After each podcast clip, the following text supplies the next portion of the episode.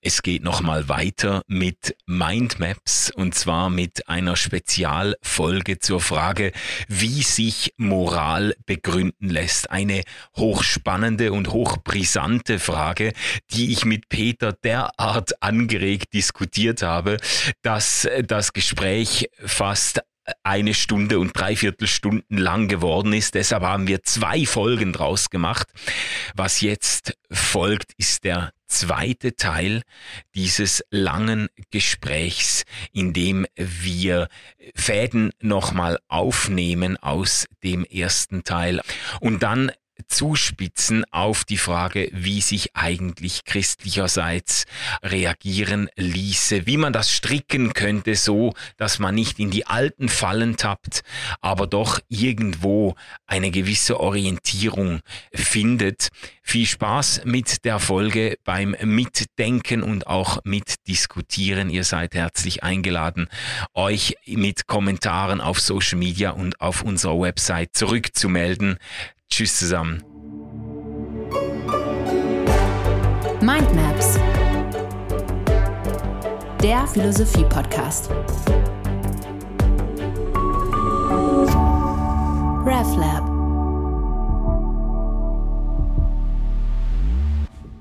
Okay, also vielleicht führen wir noch eine weitere Figur ein. Wir haben jetzt über Ronald Dworkin gesprochen.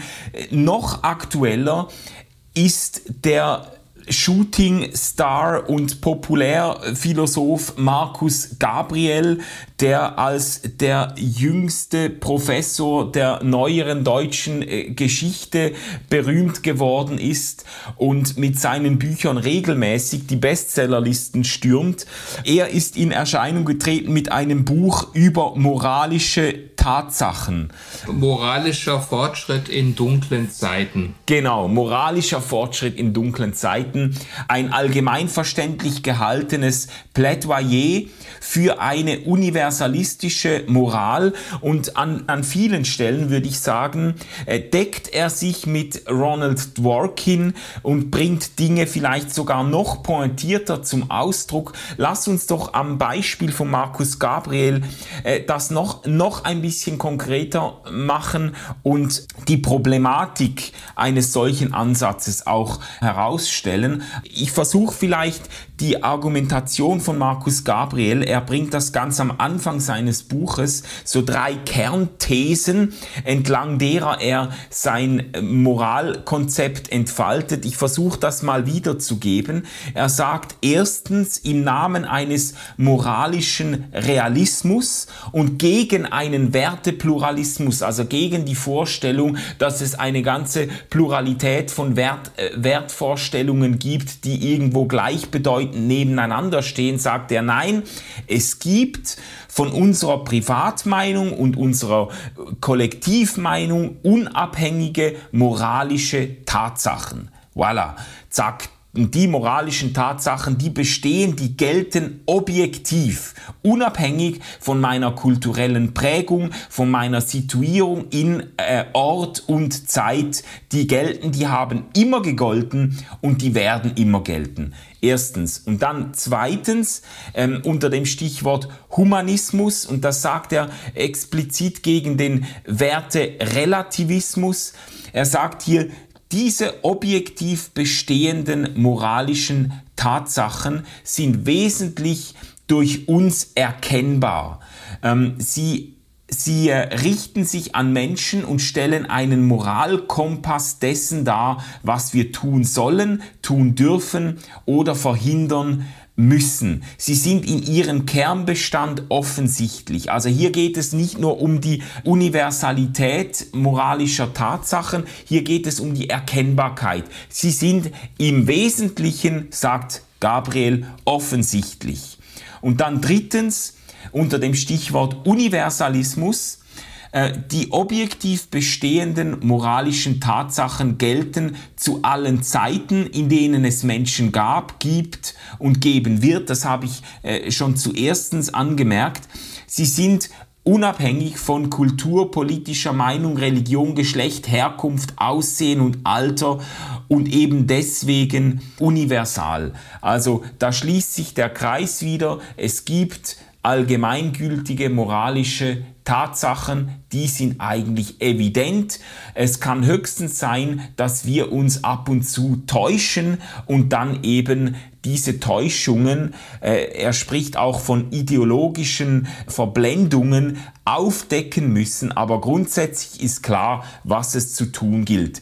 Äh, wenn man Gabriel liest, dann hat man oft das Gefühl, so im ersten Eindruck klingt das wahnsinnig überzeugend. Es kommt auch unglaublich selbstbewusst daher. Das gehört ein bisschen zu seinem Typus von äh, philosophischem Diskurs. Ähm, wenn man da ein bisschen tiefer gräbt, wo liegen die Probleme, Peter, bei diesem Ansatz? Zunächst einmal äh, würde ich auch hier gerne wieder betonen, äh, es wäre mir eine Freude und wir würden in einer besseren Welt leben, äh, wenn äh, Gabriel recht hätte und wenn alle Menschen seine Überzeugung teilen würden. Aber genau das ist nicht der Fall und ich möchte tatsächlich jetzt auch auf ein paar Probleme äh, hinweisen. Im Namen eines äh, moralischen Realismus argumentiert er gegen einen äh, Wertepluralismus und er sagt, es gibt unabhängige moralische Tatsachen. Es gibt etwas, was moralisch der Fall ist, unabhängig davon, äh, mit welchem Menschen wir es zu tun haben. Und da ist natürlich jetzt die erste Frage, es kann sein, dass es so etwas gibt, einen äh, moralischen Wertehimmel, der unabhängig von allen empirischen individuellen äh, Subjekten ist. Aber die Frage ist, wer stellt das jeweils fest? Das wäre, du merkst das, meine wiederholte ideologiekritische Rückfrage. Genau. Ja, also zunächst mal ist es ja eigentlich nur der Herr Gabriel und vielleicht ein paar, die sein Buch gelesen haben, wenn sie sich tatsächlich haben überzeugen lassen. Ist das, was ich für, äh, für feststehend halte als moralische Überzeugung, ist das nicht eben auch eine Frage des individuellen Standpunktes? Und das haben wir ja in unserem bisherigen Diskurs eigentlich auch schon mehrfach an verschiedenen Beispielen herausgearbeitet. Ich gehe noch mal äh, ein Stück weit weiter. Wenn ich jetzt äh, die Position eines äh, moralischen Realismus äh, ernst nehme, dann ist ja gerade der Anspruch, das, was ich hier formuliere, ist, ist Realität ist mehr als ideale Konstruktion. Und wenn ich das jetzt nicht wirklich untermauern kann, dann fühle ich mich an dieser Stelle, pardon, erinnert an dogmatische, äh, Sanktionen bewährte äh, Äußerungen etwa aus dem traditionellen christlich-katholischen Raum. Protestanten konnten so auch argumentieren. Hier versucht jemand schlicht und einfach, sich ein Erkenntnisprivileg auch zu sichern. Oder fragen wir umgekehrt, versucht hier jemand nicht im Grunde eine Art Gottesstandpunkt einzunehmen und zu sagen, es gibt das einfach, ja. Das halte ich für, für hochproblematisch, zumal ja mit äh, einem Federstrich es geht ja um einen moralischen Fortschritt, es geht um eine neue Moral. Mhm. Die alten Moralansätze, die wir ja auch teilweise besprochen haben, mit einem Federstrich beseitigt und als untauglich eben auch äh, qualifiziert werden. Ja, das vielleicht kann ich hier kurz einhaken, um den Bezug zu unserem äh, bisherigen Gespräch äh, explizit herzustellen. Also Gabriel tritt wirklich mit einem unglaublich selbstbewussten, um nicht zu sagen völlig überhöhten Anspruch auf, nämlich 3000 Jahre Philosophie und Ethikgeschichte eigentlich vom Tisch zu wischen und jetzt zu sagen, wie es wirklich ist. Und er legt eben gerade Wert darauf, dass diese moralischen Tatsachen auf der Hand liegen und nicht weiter begründet werden sollen und müssen. Also das ist seine Überzeugung. Die theistischen Begründungen quasi, Gott hat uns diese Gesetze gegeben, Gott hat diese Ordnungen geschaffen, die naturalistischen Begründungen, die Welt ist so und deshalb soll sie auch so sein und auch Kants kategorischen Imperativ, die vernunftsgemäße Begründung unseres Handelns aufgrund von Prinzipien und so weiter. All das, sagt er, das ist Unfug, das führt ins Leere, das versucht etwas zu begründen, was gar keiner Begründung bedarf, weil es nämlich offensichtlich und evident ist. Also er sagt dann zum Beispiel, dass man äh, einen Rollstuhlfahrer nicht die Treppe hinunterschubsen soll, dass man ein Kind nicht schlagen soll und dass man seine Nachbarin nicht äh, heimtückisch ausraubt, das bedarf gar keiner weiteren Begründung, das bedarf keinem Rekurs auf Gott, Vernunft oder Schöpfungsordnung, das ist einfach so. Und jeder Mensch, der noch alle Tasten im Schrank hat und nicht äh, mutwillig bösartig ist, wird dem auch beipflichten. Ist das nicht wahr? Ja. Ähm, ich höre in diesem rhetorischen Ansatz, ich glaube, anders kann man es nicht bezeichnen. Ich äh, fühlte mich bei der Lektüre mehrfach erinnert an das Märchen von des Kaisers neuen Kleidern. Hm. Die alten Kleider sind weg, aber die neuen sind mindestens für die Zuschauer unsichtbar. Es ist nicht erkennbar, was die neuen Kleider sind. Ähm, ich fühlte mich daran erinnert, äh, wenn wir jetzt einfach mal diesen Anspruch nehmen, diesen rhetorischen Anspruch, jeder Mensch weiß, was er tun soll, wenn er nur genau hinschaut, äh, so Gabriel in einem äh, Interview. Äh, was, wenn der Mensch das nicht weiß? Wenn er in Konfliktsituationen hineinkommt? Äh, was passiert dann? Was, wenn es Unterschiede gibt, wenn wir uns tatsächlich unterscheiden? Wer bestimmt dann, was, was wirklich zu tun ist?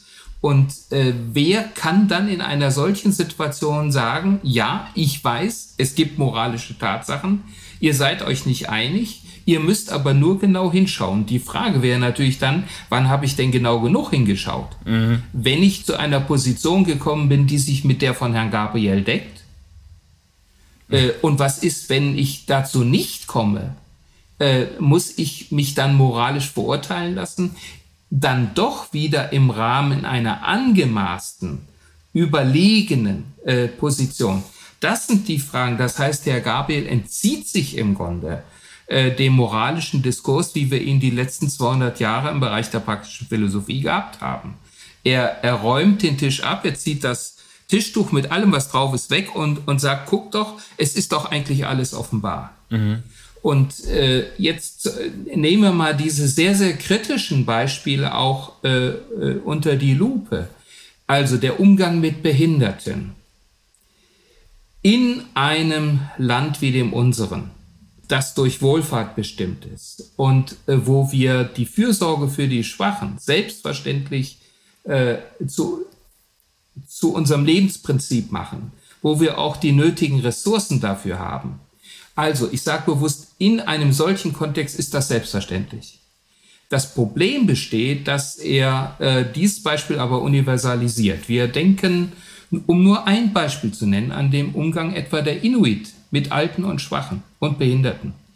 Äh, da steht das Überleben der Sippe im Vordergrund und man setzt nicht mehr lebensfähige Menschen aus, weil man eine Knappheit an Ressourcen hat und die Entscheidung getroffen hat, die muss nicht wichtig sein, ich referiere sie nur, dass das Überleben der Sippe wichtiger ist als das Überleben des Einzelnen oder das Weiterleben des Einzelnen noch in, ein, in einer bestimmten Zeit.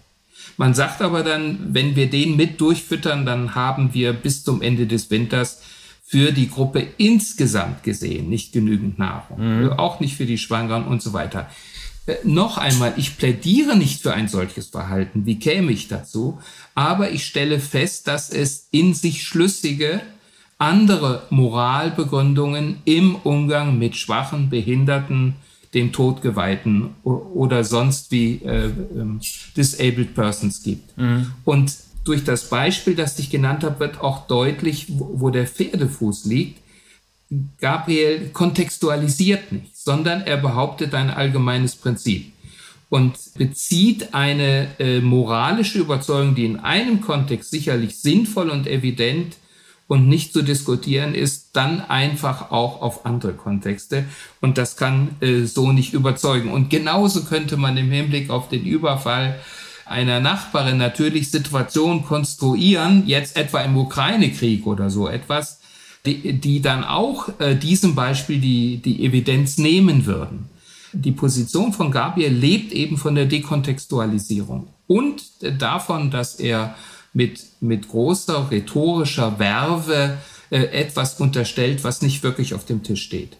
Ja, er würde halt dann sagen, äh, das Aussetzen von äh, schwachen, kranken, behinderten Menschen, das ist und war immer schon falsch die Inuit, die täuschen sich halt einfach und er argumentiert ja auch bei der Sklaverei, das ist ja. ein ausführlicheres Kapitel, sagt er, wir haben halt einfach immer die Falschen gefragt. Also Sklaverei war immer schon falsch, auch zu den Zeiten, in denen man sie moralisch verteidigt hat und dass sie immer schon falsch war, hätte man merken können, wenn man damals die Sklaven gefragt hätte. Die fanden das nämlich nie geil, ähm, schon vor 200 Jahren und vor ja. 2000 2000 Jahren nicht. Und das würde man auch herausfinden, wenn man die ausgesetzten Kinder oder die Behinderten fragen würde. Äh, die fanden das nämlich immer schon falsch. Und das war es auch. So würde er wahrscheinlich argumentieren.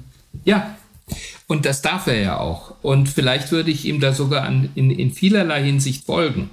Etwa was die, was die Frage der Sklaverei angeht. Ich würde es nur aus einer theistisch-relationalen, äh, an den lebendigen Gott herausgebundenen Position zu fundieren suchen. Denn das Hauptproblem ist mit dieser Argumentation ja nicht gelöst.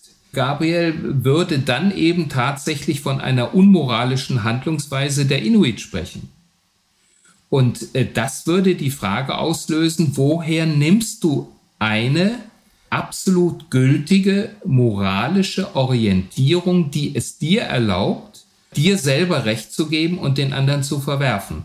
Nimmst du damit nicht eine Art Gottesstandpunkt ein? Denn das, was er behauptet, dass es äh, menschenübergreifend, kulturenübergreifend eine allgemein einsehbare, evidente moralische Orientierung gibt, ist ja erkennbar nicht der Fall.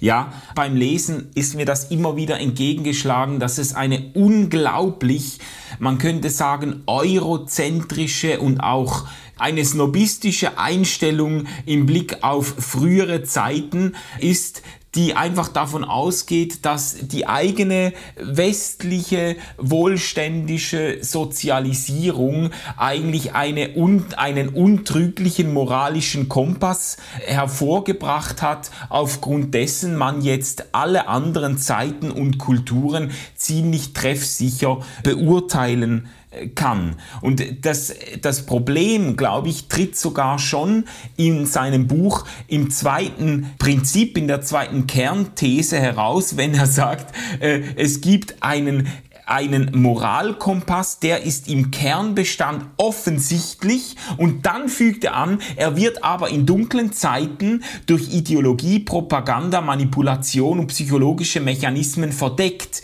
Das ist ja eigentlich ja. ein Widerspruch äh, in dieser Kernthese drin. Ja, was sind jetzt diese moralischen Tatsachen? Sind sie jetzt offensichtlich? Oder sind sie verdeckt? Das sind ja zwei eigentlich gegensätzliche Aussagen. Entweder sie sind evident und sie sind jedem augenscheinlich oder sie sind verdeckt und müssen zuerst aufgedeckt werden. Und dann ist wieder diese ideologiekritische und auch machtkritische Rückfrage doch, äh, liegt doch auf der Hand zu sagen, ja, wer kann denn unterscheiden, äh, wo jetzt das Offensichtliche aufhört und die Täuschung anfängt? Ja, äh, du hast da jetzt ein argumentationslogisches Problem noch aufgerollt. Äh, so argumentieren alle Leute, die einen äh, weiten logischen Spielraum für ihre Aussagen haben wollen. Dann bist du nämlich nicht widerlegbar. Du kannst dich immer entweder auf den einen Teil des Aussagesystems oder auf den anderen zurückziehen, nicht wahr? Du kannst also immer sagen, eigentlich ist alles klar und dann gibt es aber Leute, die stimmen dir nicht zu. Dann kannst du sagen, ja, die sind moralisch verfinstert. Und so weit geht er ja auch, was ich für besonders bedenklich halte. Auch als Christ, auch mit meiner äh, ganz, ganz schwierigen äh, kirchlichen Tradition auf dem Puckel, ist, dass eben hier das Prädikat des Bösen äh, explizit eingesetzt wird, um abweichende Positionen eben zu qualifizieren. Und da hört für mich letzten Endes der Spaß auf. Hier weiß jemand einfach zu viel. Und ich, ich denke, wir haben eine Art auch essentialistische Argumentation vor uns. Also er sagt, äh, wenn wir nochmal von diesen dunklen Zeiten ausgehen, setzen sich Systeme, Weltanschauungen im Kopf fest. Die bauen eine Mauer, die uns davon abhalten, das zu tun, was wir tun sollten, sofern wir Menschen sind. Ja, was sollten wir denn tun? Was macht denn unser Menschsein letzten Endes aus? Nochmal, wir können uns wahrscheinlich mit ihm persönlich sehr schnell verständigen über ethische Grundsätze für moderne Gesellschaften. Ja. Aber äh, es geht ja gerade darum, dass man sagt, wir wollen eine universale, auch andere mit einbeziehende moralische Basis haben. Und die bekomme ich nicht dadurch, dass ich alle in den Senkel stelle, die unserem Wertesystem nicht folgen. Wir ja. haben äh, gerade etwa seit 30, 40 Jahren einen offenen Konflikt mit der Volksrepublik China, der immer dann virulent wird, wenn es um Wirtschaftsfragen geht, äh, über die Frage, wie definieren wir eigentlich Menschenrechte? Also wir haben in der ähm, äh, eurozentrisch seit 300 Jahren etwa einen äh, Schwerpunkt auf individuellen Menschenrechten und das ist gut so und dafür bin ich unglaublich dankbar. Hier wirken auch christliche Traditionen nach. Wir haben aber in, in einem ostasiatischen Raum vor einem konfuzianistischen Hintergrund ein ganz anderes Denken über Menschenrechte. Da spielt die Gemeinschaft äh, eine viel größere Rolle. Der Einzelne hat nicht als solcher Wert in sich, sondern als Teil der Gemeinschaft, zu der er gehört. Und äh, ich habe jetzt einfach nicht den Mut, auch vor dem Hintergrund der imperialistischen Vergangenheit, die äh, für uns als Europäer hinter uns liegt, hinzugehen und sagen, ich habe einfach recht und du musst mir jetzt einfach folgen. Und äh, wir sind moralisch im Recht und ihr nicht, sondern ich muss respektieren, ähm, dass hier Menschen ganz, ganz anders orientiert sind als ich. Und ich kann jetzt nicht einfach das, was anders tickt, als böse qualifizieren. Mm, mm. Ja, aber vielleicht können wir da noch mal eine Schlaufe drehen bei, beim Stichwort Menschenrechte, weil da, äh, finde ich, verdichtet sich vieles. Da muss man ja auch sagen, äh, und das hast du ja auch schon getan, jetzt gerade eben, äh, das ist auf jeden Fall doch ein enormer zivilisatorischer Fortschritt, dass man sich in ganz vielen Staaten und Kontinenten auf einen Begriff von Menschenrechten geeinigt hat oder zumindest diesen Gedanken hochhält, dass dem Menschen qua Menschsein bestimmte fundamentale Rechte zukommen. Und man kann ja ja auch argumentieren, und mir ist das auch immer wieder so begegnet, man kann argumentieren für eine universale Moral auch der Menschenrechte, indem man zum Beispiel darauf hinweist, dass gerade dort, wo Menschenrechte besonders eklatant unterdrückt oder gebrochen werden, dass gerade da oft zuerst die Dehumanisierung des Menschen erfolgt. Also dass man eigentlich,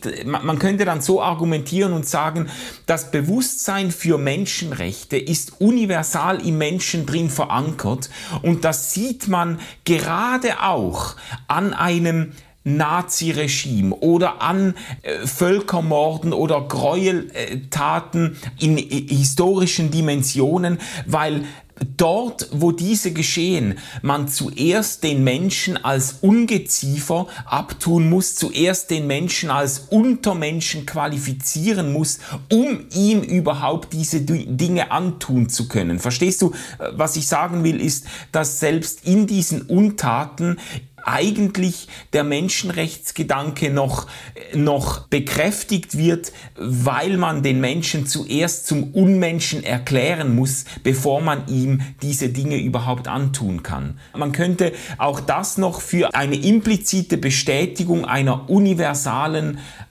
Intuition für die Menschenrechte deuten.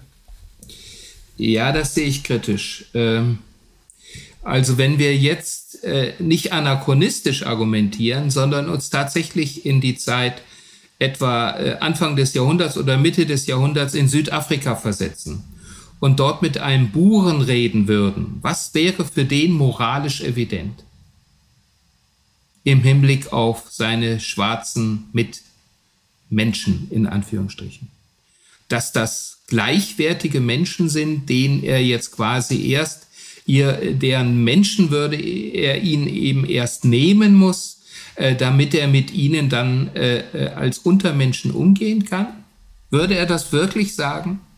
Äh, nein, so nicht. Er würde ja. wa wahrscheinlich mit der Selbstverständlichkeit aufgewachsen sein, dass es sich bei diesen Sklaven so. eben um Untermenschen, um Nicht-Menschen im vollen Sinne handelt und deshalb fühlt er sich frei, ihnen anzutun, was er ihnen antut. So ist es. Das heißt, ähm, da spielen gesellschaftliche Konsense, gesellschaftliche Konstruktionen von Wirklichkeit eine entscheidende Rolle.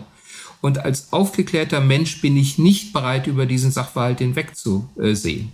Und das Gleiche haben wir noch bis in die 60er Jahre, leider, wenn wir an den Rassismus in den Vereinigten Staaten denken, der immer wieder auflebt, äh, vielleicht sogar schlimmer wird. Das Gleiche haben wir etwa in den, in den Südstaaten der Vereinigten Staaten äh, lange, lange Zeit und er, äh, erlebt und erleben es bis heute, ähm, dass schwarze Menschen oder farbige Menschen einen Zwischenstatus haben zwischen Weißen und Tieren.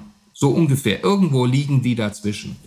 Und äh, das ist jetzt äh, nichts, was ich erst intellektuell erzeugen muss, sondern das ist eine durch meine Erfahrung, durch meine, mal durch die Gesellschaft, durch die Menschen, mit denen ich umgehe und durch selektive Erfahrung auch erzeugte Evidenz. Und äh, wir haben eben nicht die moralische Evidenz äh, vor uns. Das ist etwas Entsetzliches, was ich jetzt sage. Ich mhm. weiß es. Aber wir müssen uns der Realität stellen. Wir haben nicht die Evidenz vor uns. Hier ist also ein, ein gleichwertiger Mensch mit mir, den ich nicht mit der Peitsche schlagen darf, äh, den ich nicht zusammenschlagen darf. Äh, die Erfahrung zeigt, dass wir solche intellektuellen Mechanismen wirklich nicht nötig haben. Und äh, sehr viele der äh, NS-Aufseher in Konzentrationslagern, wir kennen ja ihre persönlichen Zeugnisse zum Teil auch, waren wirklich der Überzeugung, dass sie es mit Untermenschen zu tun hatten. Äh, das soll überhaupt nichts entschuldigen. Aber ich möchte es mir in dieser entscheidenden Frage nicht so einfach machen und sagen, die mussten mit Macht eine Evidenz unterdrücken. Das ist so nicht. Ach so ähm, meinst du das? Du würdest sagen, es ist auf jeden Fall nicht so, ähm, dass das Individuum zuerst Menschen, die ihm auf Augenhöhe begegnet, äh, dehumanisieren muss, ja. um ihm Böses anzutun, sondern dass sie für ihn evidenterweise von Anfang an äh, schon keinen ebenbürtigen menschlichen Status gehabt ja. haben. Wir, wir haben in der Ethnologie, äh, treffen wir auf den Sachverhalt, dass der Begriff Mensch, dass das Wort für Mensch identisch ist mit dem Wort für Angehörige der eigenen Gruppe, des eigenen Stammes. Das sagt im Grunde alles. Das heißt, äh, es geht, wir sind als Menschen so angelegt, dass wir nur unseresgleichen überhaupt die nötige Anerkennung gewähren und dass die, die nicht zu uns gehören, als solche zunächst mal die Feinde sind und dass wir auch dazu tendieren, sie moralisch, ethisch letzten Endes abzuwerten.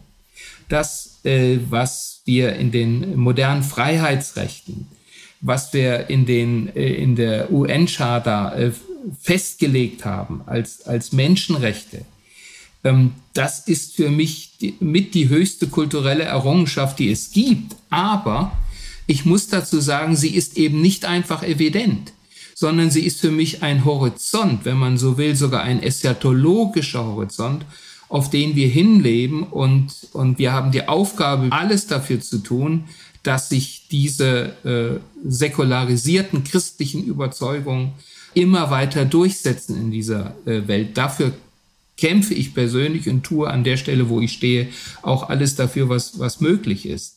Also da gibt es überhaupt keinen Dissens, sondern es gibt einen Dissens im Hinblick auf die Blauäugigkeit, mit der unterstellt wird, das sei eine allgemein einsehbare moralische Grundlage. und im Hinblick auf den drohenden moralischen Zeigefinger für alle, die das jetzt nicht einfach unbesehen unterschreiben. Mhm. Aber okay, aber das ist jetzt ein guter Punkt, um vielleicht äh, zu einem äh, abschließenden Gedanken fortzuschreiten. Wenn du sagst, du, du anerkennst äh, die Verbreitung des Menschenrechtsgedankens ganz ausdrücklich, siehst darin auch, und das, äh, das würde ich auch so unterschreiben, siehst darin auch noch Spuren einer äh, Durchdringung unserer zumindest westlichen Gesellschaften durch ein christlich-jüdisches äh, Weltbild oder Gedankengut. Du sagst, du unterschreibst das und du würdest sogar dafür kämpfen, dass sich das durchsetzt. Ja, aber ist, jetzt hast du doch zuerst wirst, hast du jetzt eigentlich einer ganzen Reihe gängiger Begründungsversuche einer moralischen, universalen Ethik hast du den Boden unter den Füßen weggezogen, hast gesagt, das funktioniert nicht, naturrechtlich, auch theistisch, das geht nicht auf, aufklärerisch, vernunftskonzentriert, das geht auch nicht auf, es ist auch nicht einfach evident und offensichtlich für jeden anständigen Menschen. Ja, unter Berufung auf welche Begründung äh, willst du denn jetzt dafür kämpfen? Wie, wie kann man sich denn jetzt einsetzen für die diesen Menschenwürdegedanken, wenn man äh, gar keine allgemein verbindliche Begründung dafür mehr anführen kann? Ist das dann ähm. jetzt im, im luftleeren Raum einfach oder was Nein. ist für dich jetzt da wichtig? Worauf stützt du denn deine Überzeugung ab, dass die Würde des Menschen unantastbar ist und dass es sich lohnt, für diese Einsicht auch öffentlich, auch politisch einzustehen? Ja, das ist natürlich jetzt am Schluss auch die entscheidende Frage, die wir vielleicht auch nicht ein für alle Mal klären können. Aber ich halte äh, zusammen etwa mit äh, Gabriel Marcel oder Emmanuel Levinas, die hier ausführlich zu hören wären, das werden wir ja vielleicht später nochmal hinkriegen, eine solche rationalistische Begründung von Ethik und Moral die metaphysischer Natur ist, für nicht tauglich. Ich denke, das ist ein Stück weit deutlich geworden, weil sie eben immer beansprucht, äh, in all den Varianten, die wir durchgedacht haben, dass es da ein abstraktes Gutes gibt, eine abstrakte Moral, die ich erkennen kann, die ich universalisieren muss und die ich dann anderen aufdränge. Und genau das ist ein wirklichkeitsfernes Verfahren, Sowohl Gabriel Marcel als auch Emmanuel Levinas machen deutlich, dass wir eigentlich in der Ethikbegründung hinter Aristoteles und sogar Platon zurück müssen. Und dass, dies, dass dieses Denken in Kategorien selber schon der Tod ist. Dass wir äh, Menschen Kategorien zuordnen. Und der Weg, den ähm, äh, beide sind ja Jude, sowohl Gabriel Marcel wie auch Emmanuel Levinas, der auf ihm aufbaut, gehen, ist, dass sie im Grunde ein relationales Denken im Anschluss an die Wirklichkeit der Gottesebenbildlichkeit des Menschen, wie sie uns im Alten und auch im Neuen Testament bezeugt wird, vorschlagen. Ich kann es an der Person Jesu noch mal deutlich machen. Es gibt so eine, eine hochinteressante Geschichte, die berichtet wird in den synoptischen Evangelien. Da kommt ein reicher Mann zu Jesus und äh, will was von ihm. Äh, es geht um den Sinn des Lebens. Und dann spricht er Jesus an mit den Worten, äh, guter Meister. Und Jesus fällt ihm sofort ins Wort und sagt, was heißt es du mich gut? Einer ist gut, Gott allein. Das heißt, äh, die, das ist im Grunde eine Kritik an Metaphysik. Es wird gar nicht das Gute als solches an dem dann auch Jesus gemessen würde oder Gott stehen gelassen und etabliert, sondern es wird gesagt, es geht im Grunde um Nachfolgeethik. Es geht nicht darum, dass wir die zehn Gebote erfüllen oder es geht nicht darum, dass wir der Bergpredigt folgen. Es geht darum, dass wir die Menschenfreundlichkeit Gottes, die in Jesus Christus erschienen ist, äh, wahrnehmen, dass wir uns von ihr anstecken lassen und vielleicht selber so leben, dass andere Menschen auf die Idee kommen zu sagen, das ist doch eine, eigentlich eine gute Sache, wenn wir zu dieser Gemeinschaft von Menschen gehören. Und das müssen gar nicht alles Christen oder Juden oder so etwas sein. äh, dass wir uns hier äh, von, von dem Vorbild Jesu anstecken lassen und so mit Menschen umgehen, wie er das getan hat. Einer der größten Fans, man wird es ja nicht glauben, aber man muss dafür nur den Antichristen lesen, äh, von Jesus war ja Nietzsche. Und Nietzsche sagt, die einzige Alternative, die es gibt zu dem Konzept eines sich gegenüber allen anderen durchsetzenden Willens zur Macht, liegt in der Liebe, die in dem Leben Jesu offenbar geworden ist, in der reinen, undogmatischen Zuwendung zum anderen ohne Begriff. Äh, Levinas spricht davon, äh, dass im Antlitz des Nächsten etwas Göttliches aufscheint. Hm. Äh, das sagt er natürlich jetzt als Jude. Und darum geht es, dass wir solche Prozesse ermöglichen. Das kann ich nicht rationalistisch machen. Das kann ich nicht metaphysisch begonnen, schon gar nicht moralisch, sondern dazu kann ich anleiten und möge uns Gott dazu helfen, dass uns das selber immer wieder gelingt. Hm. Also dem anderen zu begegnen ohne Vorbegriff und auch nicht im Namen eines universalen Prinzips oder einer universalen Moral, aber äh, nach dem Vorbild dessen, was sich an den Begegnungen Jesu mit Menschen ablesen lässt. Aber ist das nicht ein bisschen die Quadratur des Kreises, wenn man versucht, für einen universalen Begriff der Menschenwürde einzutreten, ausdrücklich unter Verzicht auf eine universale äh, Kompletterklärung? Ist das nicht ein Widerspruch? Äh, den Widerspruch sehe ich jetzt noch nicht. Es gehört zum christlichen Glauben, dass Wahrheit hier nicht etwas Abstraktes ist, etwas Absolutes ist, äh, sondern dass Wahrheit konkret wird, geschichtlich wird, etwa nach christlicher Überzeugung in dieser Person Jesu Christi, der von sich sagen konnte, wer mich sieht, sieht den Vater. Und äh, das heißt, Wahrheit wird Geschichte, und Wahrheit wird geschichtlich weitergegeben. Wir haben ja äh, als eine der zentralen Handlungen des christlichen Glaubens die sogenannte Taufe.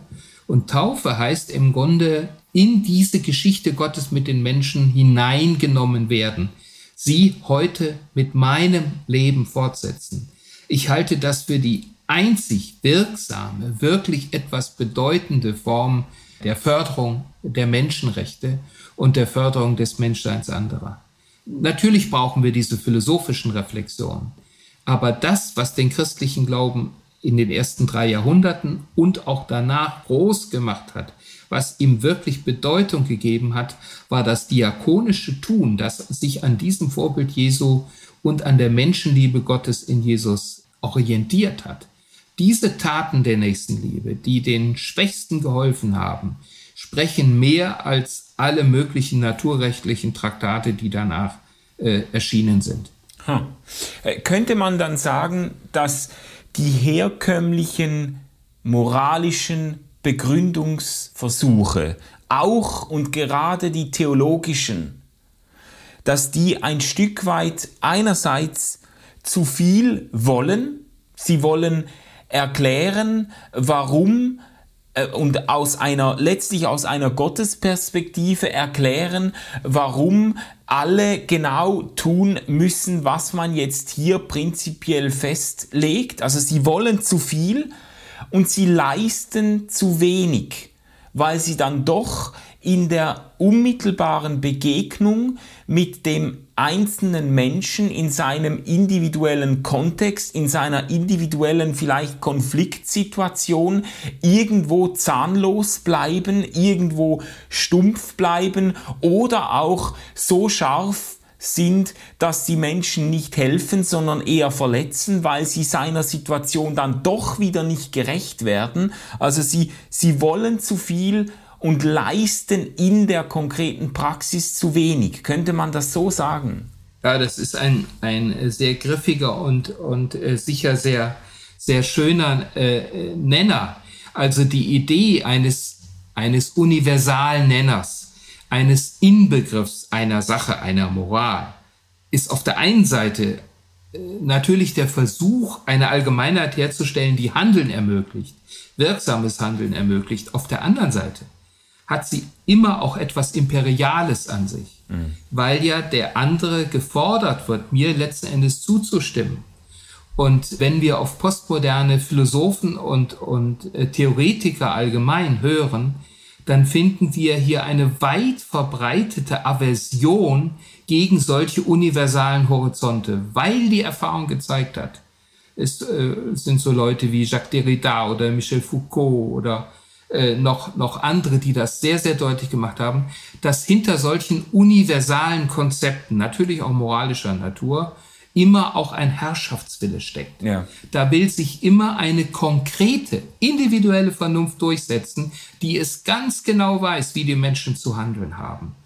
Und äh, nach dem Zerbruch der, der Vorstellung dieser einen äh, denkbaren, für alle prinzipiell akzeptablen Vernunft, äh, nach der Zersetzung dieses neuzeitlich modernen Vernunftbegriffes, sind sehr viele Menschen nicht mehr bereit, sich auf so etwas einzulassen.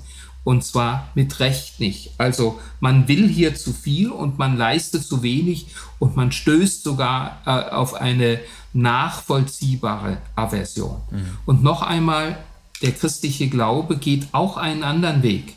Äh, die christliche Wahrheit ist partikular. Sie setzt sich nur partikular fort und nicht in der Propagierung allgemeiner Wahrheiten, denen die anderen zuzustimmen hätten. Und dann ist der Käse gegessen.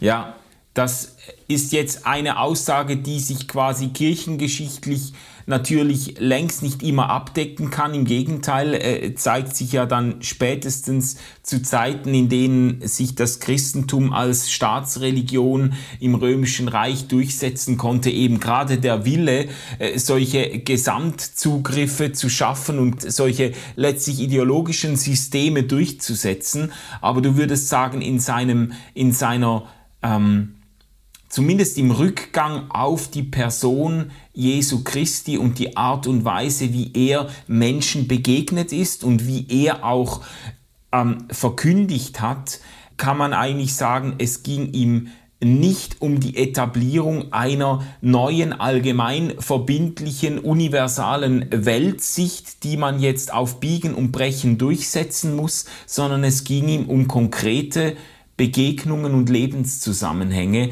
in denen etwas von dieser, wie du das zitiert hast, von dieser Menschenliebe Gottes aufscheint. Ja, Nietzsche zitiert das und, und das ist ein Zentralbegriff der Verkündigung Jesu, das Reich Gottes. Es geht um die Ausbreitung, des Reiches Gottes, das inwendig in mir und unter euch ist. Beide Formeln finden wir äh, bei Jesus. Und ich stimme dir dann zu, wenn wir unterscheiden zwischen konstantinischem Christentum, das 1700 Jahre eine äh, Melange von Macht und Religion produziert hat, über die wir jetzt noch gar nicht abschließend urteilen können, aber mein Urteil ist sehr kritisch. Auf der einen Seite und christlichem Glauben, der auf die Praxis Jesu und seine Gottesbeziehung zurückgreift, auf der anderen Seite. Mhm. Das ist deutlich zweierlei. Und sehr, sehr viele Menschen in unserer Gesellschaft, auch in unseren Kulturkreisen, auch in der dritten und vierten Welt, die ein imperialistisches Christentum kennengelernt haben, äh, sind nicht mehr bereit, sich auf solche Konzepte einzulassen. Ja, ja. Peter, vielen Dank. Das war jetzt ein, äh, ein wilder Ritt und auch ein weiter Bogen, den wir in zwei Anläufen gespannt haben, ausgehend von der Frage, wie lassen sich eigentlich moralische Werte, ethische Prinzipien äh, allgemein verbindlich begründen. Wir sind von Naturrechtsgedanken über theistische Begründungen über die aufklärerische Vernunftsmoral, die von Immanuel Kant und anderen stark gemacht wurde, dann in der Gegenwart gelandet, auch bei Dworkin und bei Markus Gabriel, die äh, universale ethische Werte für offensichtlich halten. Du hast vieles davon einerseits positional anerkennen können, andererseits auch von der Begründung her sehr, sehr kritisch angegangen. Und jetzt zum Schluss ein Fenster geöffnet zu einer ganz anderen Art moralische Werte eben nicht einfach nur universal zu vertreten, sondern vor allem in der Begegnung mit Menschen äh, zu leben, hast auf das äh, Vorbild und die Inspiration von Jesus Christus verwiesen. Also es gibt eine Menge, äh, über die äh, ich jetzt auch noch weiter nachdenken möchte und die hoffentlich auch unsere Hörerinnen und Hörer mitnehmen. Vielen Dank, Peter, für, für diese Spezialfolgen und deine Bereitschaft, da tiefer einzutauchen. Wir sehen uns wieder. Wir haben noch andere Ideen für Spezialfolgen zu auch zu drängenden Fragen. Äh, so viel jetzt aber mal bis hierher. Peter, vielen Dank für das super Gespräch mit dir.